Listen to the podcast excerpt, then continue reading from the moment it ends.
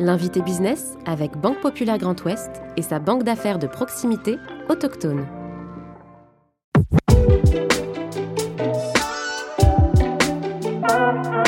Aux côtés de son frère, il dirige le verger familial fondé par son grand-père en 1961 à Chemillé en Anjou.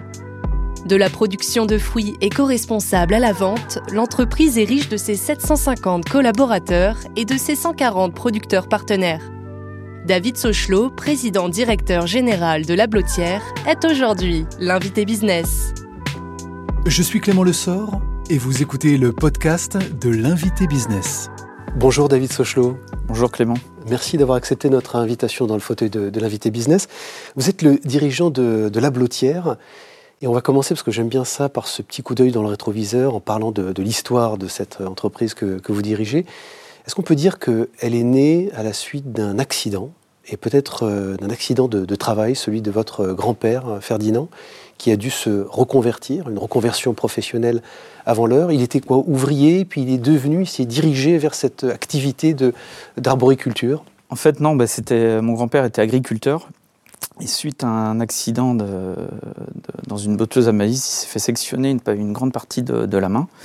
Et donc, euh, il a été obligé de. Il ne pouvait plus exercer son activité de la même manière euh, qu'avant.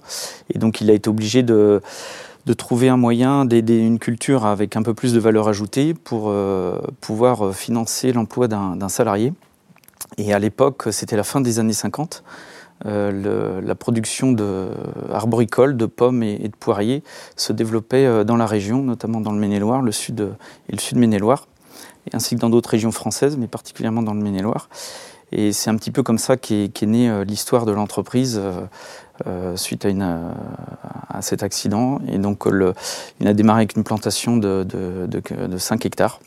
Donc relativement modeste. Oui, il faut le, oui, oui. Voilà, le préciser. Mais bon, pour l'époque, c'était un, un, démarrage. c'est un, en tout cas une, une tradition, un savoir-faire, euh, cette pratique-là que vous faites perdurer aujourd'hui, qui se transmet de génération en génération. C'est important ce geste, quelle relation et quel souvenir d'ailleurs vous avez de, votre grand-père, si vous l'avez connu, et de votre père en tout cas, qui a fait perdurer ce, savoir-faire? Ah oui, ben je, l'ai bien connu. Donc moi, je suis le, responsable, le représentant de la troisième génération, puisqu'aujourd'hui, je suis associé avec, euh, avec mon frère. Euh, ben, l'entreprise familiale, on l'a connue, euh, je dirais, depuis euh, notre plus jeune âge. Enfin, on est, né dedans, le domicile familial était à côté de l'entreprise. on y a travaillé tous les étés, les vacances scolaires, sur différents travaux saisonniers. Donc on était complètement imprégné de, l'activité. Vous avez grandi dans, dans, les vergers. Ensuite, alors une formation plutôt école de commerce. D'ailleurs, c'est intéressant parce que bon nombre de dirigeants et de dirigeantes que je reçois dans, ce fauteuil ne reprennent pas tout de suite l'entreprise familiale, se frottent à d'autres expériences professionnelles. Une formation en école de commerce, d'abord, ça ne faisait pas partie de vos projets de poursuivre l'aventure familiale? Alors au départ, non, parce que c'est vrai que quand on est jeune, parfois, ça peut être vécu comme une contrainte, ces travaux. Euh, et puis, c'est la perception que vous en aviez à l'époque euh Oui, en étant plus jeune, grand, adolescent. Euh, et en, fait, moi, j'ai toujours été attiré beaucoup par l'international. C'est quelque chose qui me faisait un petit peu rêver de, sortir du cadre local. Et, en fait, il se trouve que j'ai mon, premier emploi après le, service militaire a été chez un, grossiste en fruits et légumes pour développer euh, la partie export. Donc quand même dans les fruits et légumes. Oui, mais c'était plutôt l'opportunité du poste lié à l'international mmh. que, que, lié à la filière euh, à la filière fruits. Et ça m'a permis de me donner une, une, autre vision euh, sur le côté aval de, la filière uniquement que, que, cette partie production. Et à l'époque, en même temps, mon père avait commencé à développer aussi euh, euh, l'activité, à fédérer euh, des producteurs pour servir des, notamment des supermarchés en direct en France. Et son activité s'étant développée, à un moment donné, il avait besoin d'étoffer l'équipe et en fait d'embaucher quelqu'un au niveau commercial. Et donc il m'a proposé le poste. Euh, Comment ça s'est passé d'ailleurs? C'est intéressant ce moment-là, c'est-à-dire que c'est une conversation au repas, au déjeuner du dimanche. Est-ce qu'il y a un tabou? Est-ce que vous sentez qu'il va vous en parler? Enfin, comment ça, vient sur, la table ce sujet-là? Et puis comment vous avez vécu ce, moment? En fait, euh, c'est quelque chose qui vient, euh, bah, je dirais, dans, mon premier emploi, en fait, euh, il y a eu beaucoup, pas mal d'échanges au, travers de, ce que je faisais, la vision de, comment, de, ce qui se passait de l'autre côté de la filière sur la partie distribution.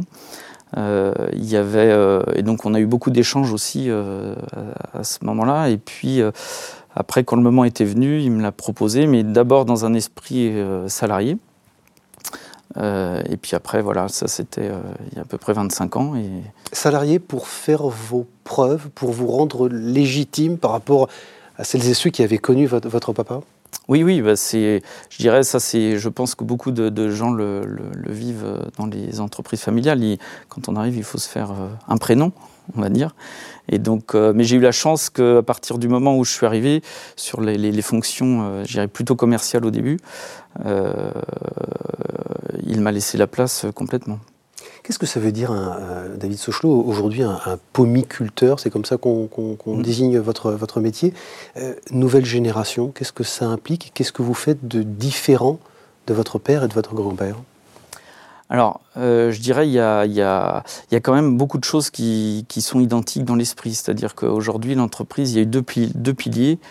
Euh, c'est ce qu'on peut appeler euh, globalement euh, la RSE aujourd'hui.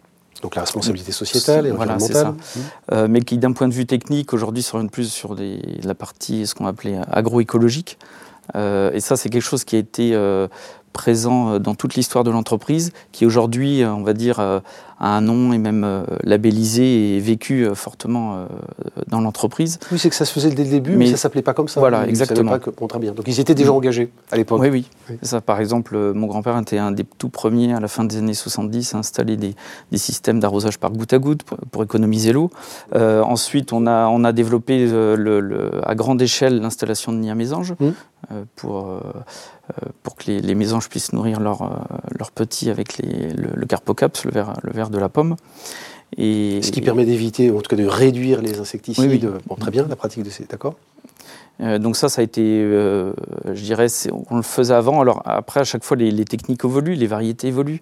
Euh, le, le, euh, le matériel végétal euh, génétique évolue aussi et permet de, de, faire, de faire évoluer euh, nos pratiques. Donc ça, ça, ça les pratiques sont différentes, mais l'esprit est toujours le même. Et même si les volumes de production, de superficie ne sont évidemment plus les mêmes qu'à l'époque de votre grand-père, vous arrivez à maintenir, à conserver ces engagements-là?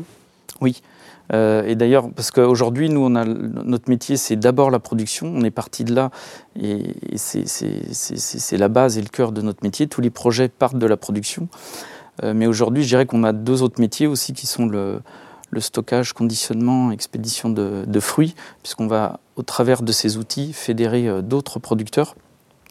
Et puis la, mise en marché, où on va gérer de plus en plus les volumes euh, de, ces producteurs et aussi aujourd'hui des, variétés euh, sous licence qui vont avoir des capacités, je dirais, naturelles, qui vont être résistantes à, plusieurs maladies et qui vont permettre justement de, renforcer notre, notre engagement et notre impact positif sur l'environnement.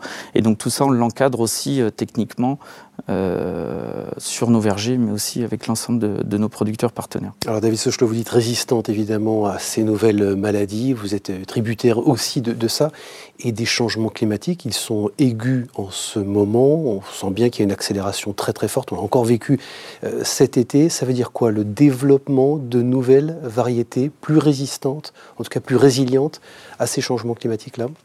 Alors, il peut y avoir cet aspect-là, c'est un des points, mais un développement de variétés, c'est extrêmement long. C'est 15-20 ans avant d'aboutir à quelque chose de, concret qui puisse rentrer en, production.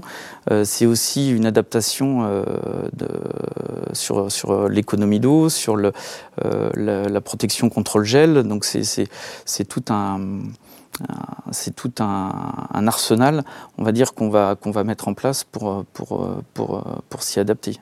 David Sochaux, ça veut dire quoi? Vous parlez de l'eau, là c'est un vrai sujet, il y a des mm. carences, évidemment. Les nappes phréatiques sont vides ou quasiment vides en ce moment. C'est pas forcément pour la production actuelle, c'est celle qui va venir. Est-ce que vous êtes inquiet, préoccupé? Dans quel état d'esprit vous êtes aujourd'hui, vous et vos confrères et consoeurs qui travaillent évidemment sur ces, ces sujets-là?